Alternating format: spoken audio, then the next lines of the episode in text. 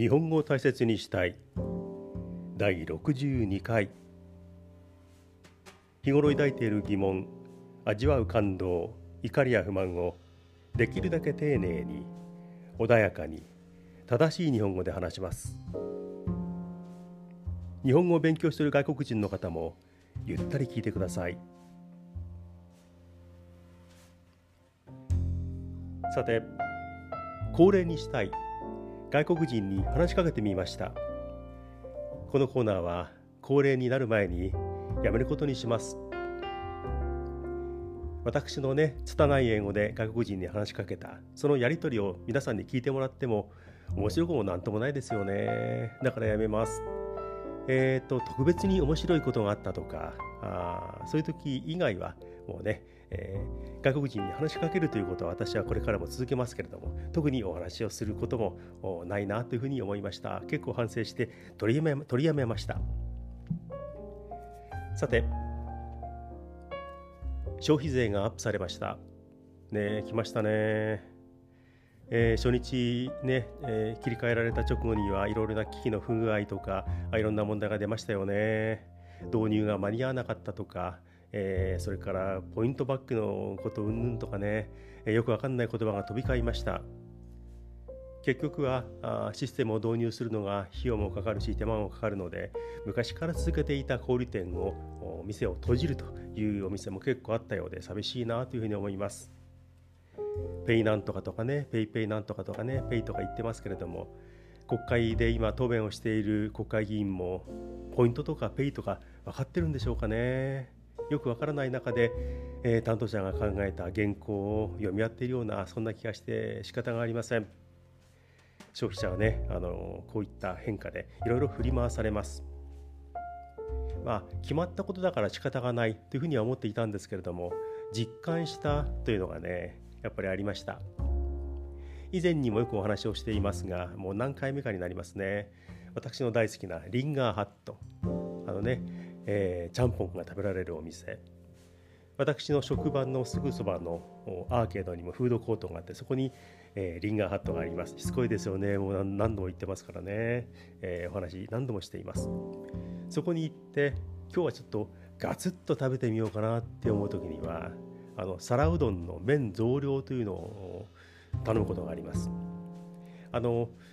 ちゃんぽんの方は麺1.5倍っていうのがあるんでそこそこいいんですがなぜか皿うどんの方は麺は倍しかなくて、増やす時には倍になってしまって、えー、それを注文して、えー、自分の食べるテーブルまで運んでいく時には結構な傘になるので、えー、物販をねなんかを運搬しているっていう感じになるくらいのこうこう山のような、え、皿うどんになります。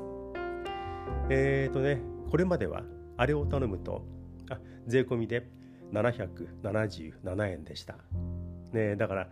個人的には777いい数字だなと思いながらねガツッといく日には、えー、その数字を見ながらちょっとニヤニヤっとしていました。その大好きな、えー、皿うどん麺増量2倍の777円という税込みの値段が変わってしまって先日頼んだら792円。もう泣くに泣けない792円でございました。えー、なんかね変な数字になってがっかりしました。それから私あのよくコンビニで発泡酒といいますかね第3のビールというか、えー、そういうのを買うことがあります。結構頻繁に買います。今までは、え、コンビニでそれを買うと201円とか203円だったんですが増税後は207円とかになってうわーそうかーってね実感しました。それ以外にも先日ボートレースに行きました。まあ以前の言い方は協定ですよね、えー、ボートが6艇走って順位が当てる予想するという、まあ、公営ギャンブルですがそこに行って、えー、専門誌を買ったんですがその協定上でやっているその日のレースを専門的に分析してくれる、まあ、協定のボートレースの専門誌があるんですね。それはもう長年初めて僕が私がボートレースに出会って協定と言われている時代からもうその専門誌で500円。もういろんな種類がありますけども500円とね決まっていました。それがこの10月から550円になりました。先日行った時に、えー、初めて10月以降10月に入ってからその平和島ボートレース場で開催があってレースが始まったんですが、えー、といつものところで、えー、専門誌を買いに行ったら500円を出してね、オチがないのに、はい、500円って、いつものおばさんにね、えー、言ったら、すいません、今日から550円なんですって言われて、ああ、そうか。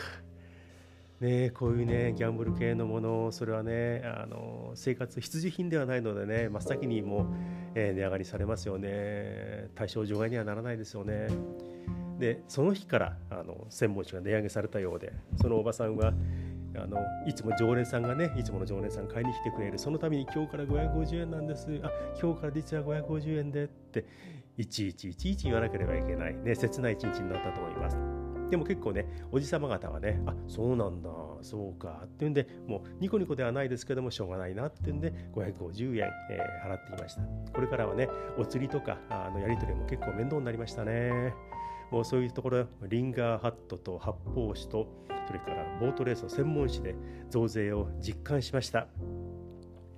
ボディーブローのようにねこれが効いてきてだんだんだんだんうーっとなんかもう立ってられないバタンっていうふうにならないように、えー、個人的にも頑張りたいし日本経済も頑張ってほしいなというふうに思います。ね。実感しました。さて本題に入る前の話が非常に長いですよね。本題です。10月の5日土曜日です。この日に、えー、北関東、茨城の方に行ってきました。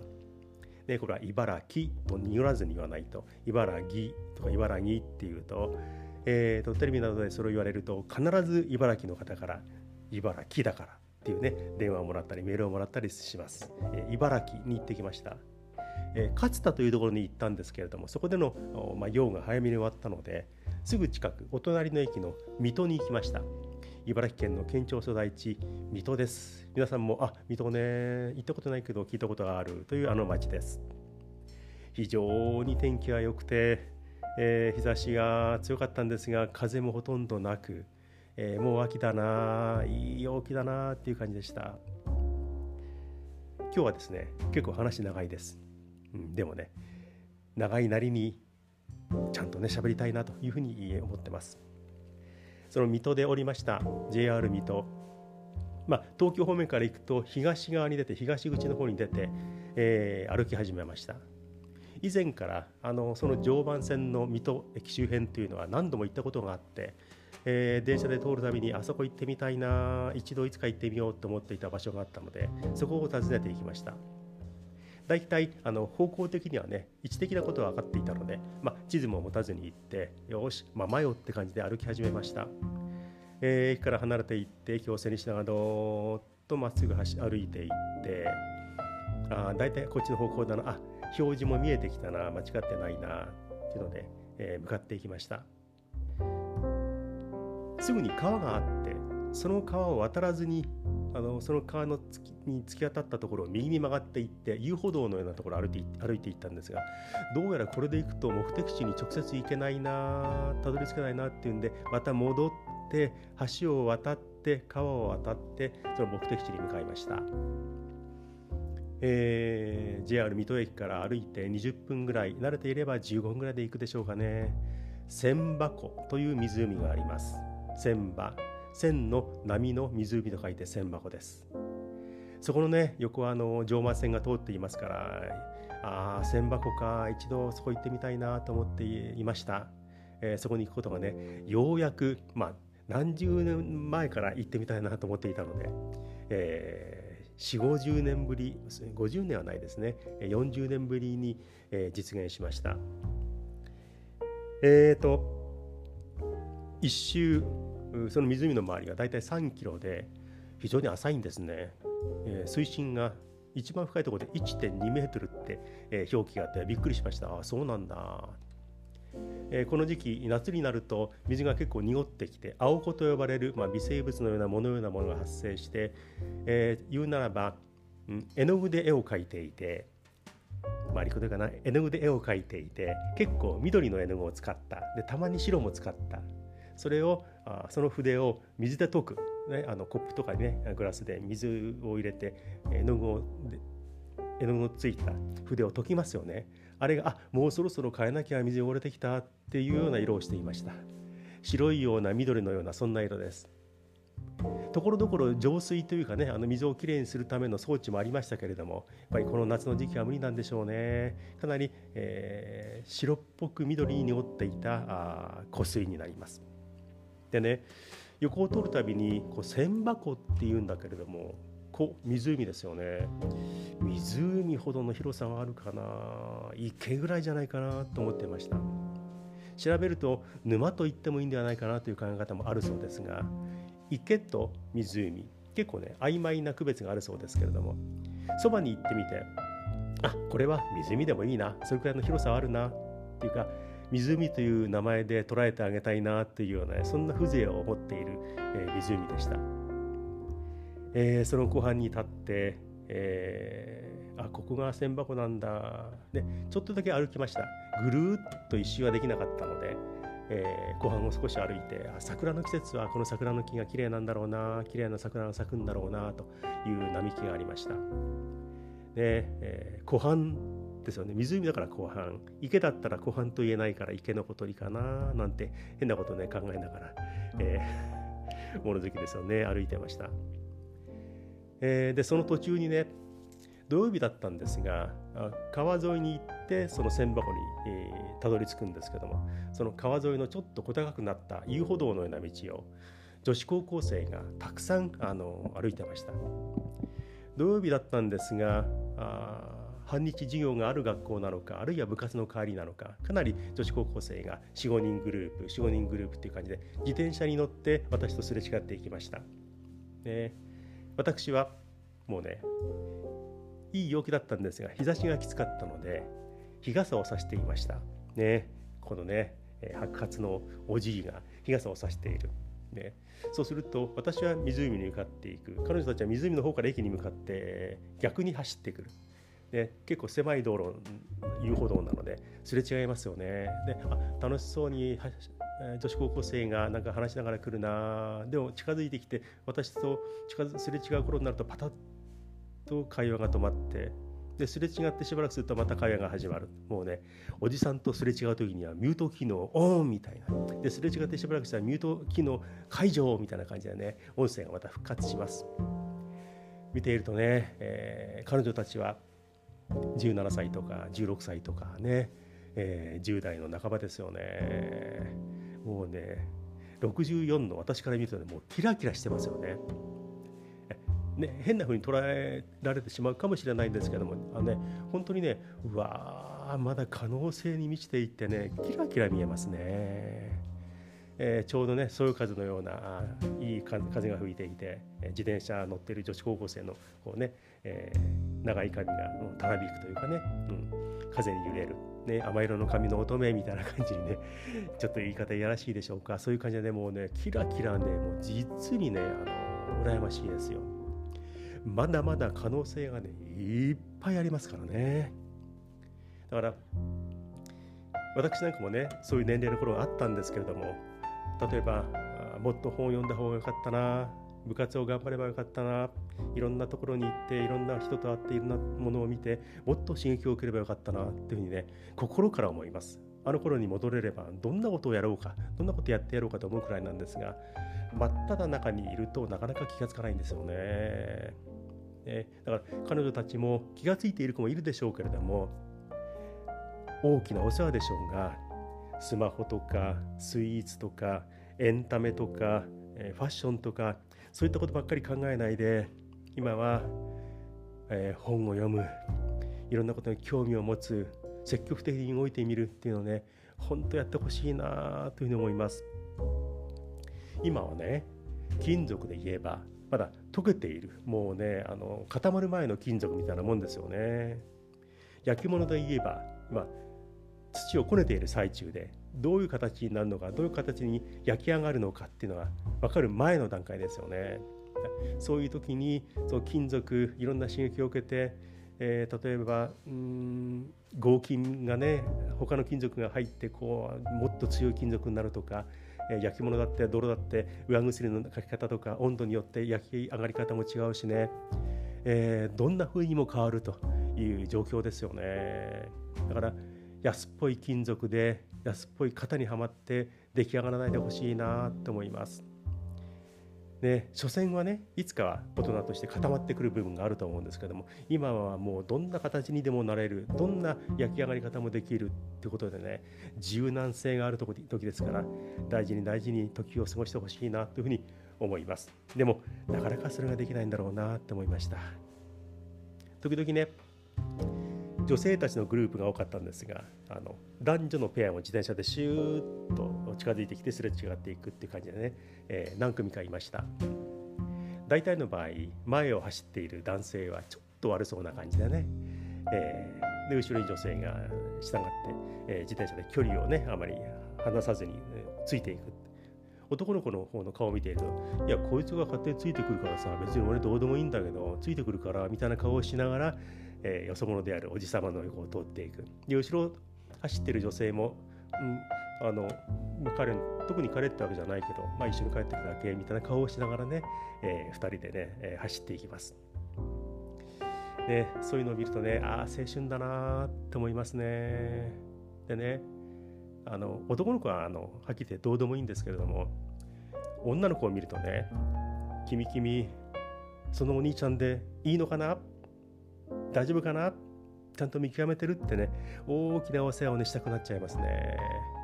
まだまだねあのそんな決めることもないと思うしねあのそんな早まんないでねっていうふうに言いたくなることが結構あります。でもね大丈夫だ。結婚するわけでもないっぺよって言われるかもしれないですね。いいお世話大きなお世話ですよね。今の言葉はあの茨城の方が聞いてたらごめんなさいね。でもね私がしょっちゅう茨城に行ってた頃にねあこんな感じの喋りだよな茨城弁はってね好きな言葉なんでねやっちゃいましたけども、えー、感じ悪かったですか？えー、ねそういうような余計なお世話をしてしまいます。おじさんはね日傘を差しながら、えー、すれ違いながらいろんなことを考えてるんですよ、ね、気持ち悪いですかね？えーとねこんな話をしてきちゃいました。皆さんがどんな形に焼き上がっていくのかどんな金属で、え、形を作っていくのか楽しみというかねいい形に、え、大きくなってほしいな大人になってほしいなというふうに思います。で、えー、千箱をちょっと見て、え、戻ってきてで川と別れを告げて駅に向かっていきました。でもうこれはもう直線を歩いていくだけという状況の中で大きな橋を渡るところで、えー、私は、えー、日傘を差して歩いている変なおじいですよね。ね珍しいですよねあの辺ではね。そしたら橋を渡る時に向こうから傘を差した男性が来ました。結構広めの歩道だったんですがその広めの歩道歩道の左右に分かれるようにして私右側向こうからはその外国人が傘を差してきました。まさに日傘を差している外国人日傘外国人男子でした。見るとインド系か中東系かなっていう顔をしていたんですけれども、えー、どこの国かは定かではありません。でもねはっきりと日差しを避けて傘を差していました。できればね話してみた話してみたかったんですけれどもあ日本太陽強い。傘差す？傘必要。だから私傘使うくらいのね言葉を、ね、言ってくれそうなね感じでね毅然とした感じで傘を差していた男性でした。向こうはね全くこちらにはあ目もくれませんでした。で一人だけ日傘男子外国人に出会った水戸でございました。あとはもう水戸の駅の方にずっと向かっていて直線もうね途中であの歩きスマホはいけないので立ち止まって帰りの電車をスマホで検索しました。ね簡単ですよね。昔は大きな時刻表紙の厚ぼったい大時刻表を持って旅をしたものですけれども今スマホ1台で乗り継ぎから何から全部わかる。なチケットで買おうと思えば買えるわけですよね。変な時代だなと思いながら駅に向かっていきました。そしてちょうどいい時間のスーパー日立があったのでスーパー日立まあビールっていうか発泡酒を買い込んで乗り込んでいくということで。で座るとね随分変わってきましたよね。上にランプがあって、えー、赤は、えー、空席。緑は、えー、もうお客さんがいますよ。でオレンジのランプは間もなくお客さんが来ますよ。だからもう購入してる人がいますよということでね変わりましたね。昔はあ指定席があ自由席がいっぱいだから指定の方に行って座ろう。来るかどうかわからないけども、えー、もう指定にちょっと座っていようってっていうことでドキドキしながら座ってね車掌車掌さんが来て「あここお客さん来ますからダメです」とか言われてね、えー、不便なところもあったんですがあれが単に不便だったのか、えー、どうでしょうかね。とっても便利になったあこの世の中。いいような悪いような感じがしますよね。